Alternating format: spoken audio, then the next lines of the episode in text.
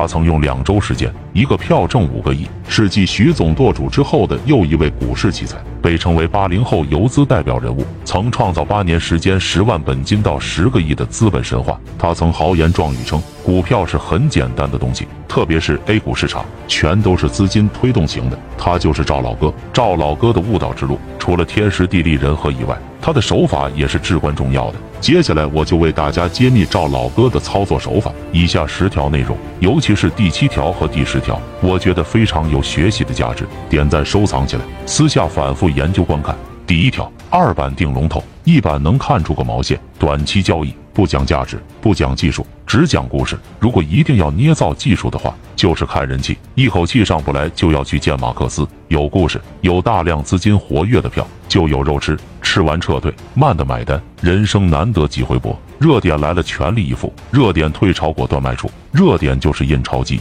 第二条，有新题材，坚决抛弃旧题材。只有新题材才能凝聚市场里最敏锐、最犀利的那股资金。这股资金以亿为单位，所到之处只有涨停。只要能跟上这股资金，想不赚钱都难。第三条，市场差不怕，成交额少也不怕，就怕题材多。题材多势必切换快。龙头战法的核心是第一时间发现市场的精神领袖，第一时间上了的，一直持有，直到发现市场新的精神领袖，就果断切换。没爆量的都不能说是龙头，既然是领袖，必须爆量，接受群众的检验，先预测后跟随。第四条。大龙头